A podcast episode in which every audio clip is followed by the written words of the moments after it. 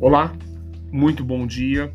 Hoje é dia 21 de dezembro de 2021. Eu sou Alexandre Silva e este é o nosso café matinal com a mesa de renda variável da Luri Capital.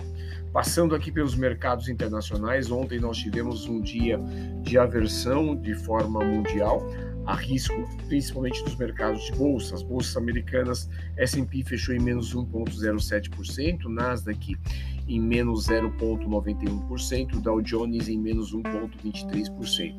E o dólar fechou frente às seis moedas mais é, valiosas do mundo em menos 0,22%.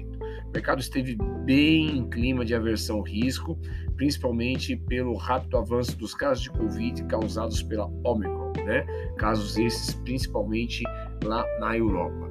Neste momento, o mercado internacional, S&P futuro opera em mais 0,65%, Nasdaq em mais 0,66% e o índice SXXP em menos 0,99% muita atenção aí para essa semana, porque na quarta-feira, amanhã, teremos a leitura é, do resultado do PIB nos Estados Unidos no terceiro trimestre e a inflação de novembro, de novembro é, que será medida pelo PCI, tá bom? Atenção em relação a isso e as informações que chegam sobre a Omicron, né, o efeito dela tanto na Europa como nos Estados Unidos. Inclusive na Europa já há restrição em vários países.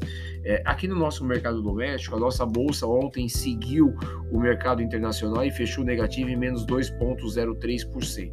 O Bovespa seguiu o mercado, tendo aversão ao risco e acompanhando os trâmites do orçamento de 2022 lá em Brasília.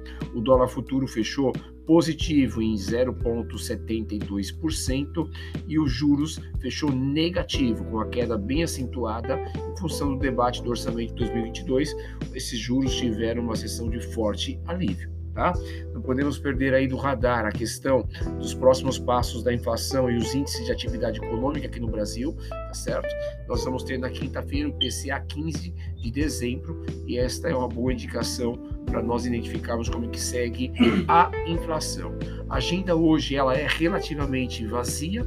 Nós teremos as transações correntes do terceiro, do terceiro quarto lá nos Estados Unidos às 10h30 e aqui no Brasil a arrecadação federal de novembro às 14 horas e 30 minutos. É, essas são as principais informações que devem nortear o, o teu dia de investimento. Tenha um excelente dia e bons investimentos.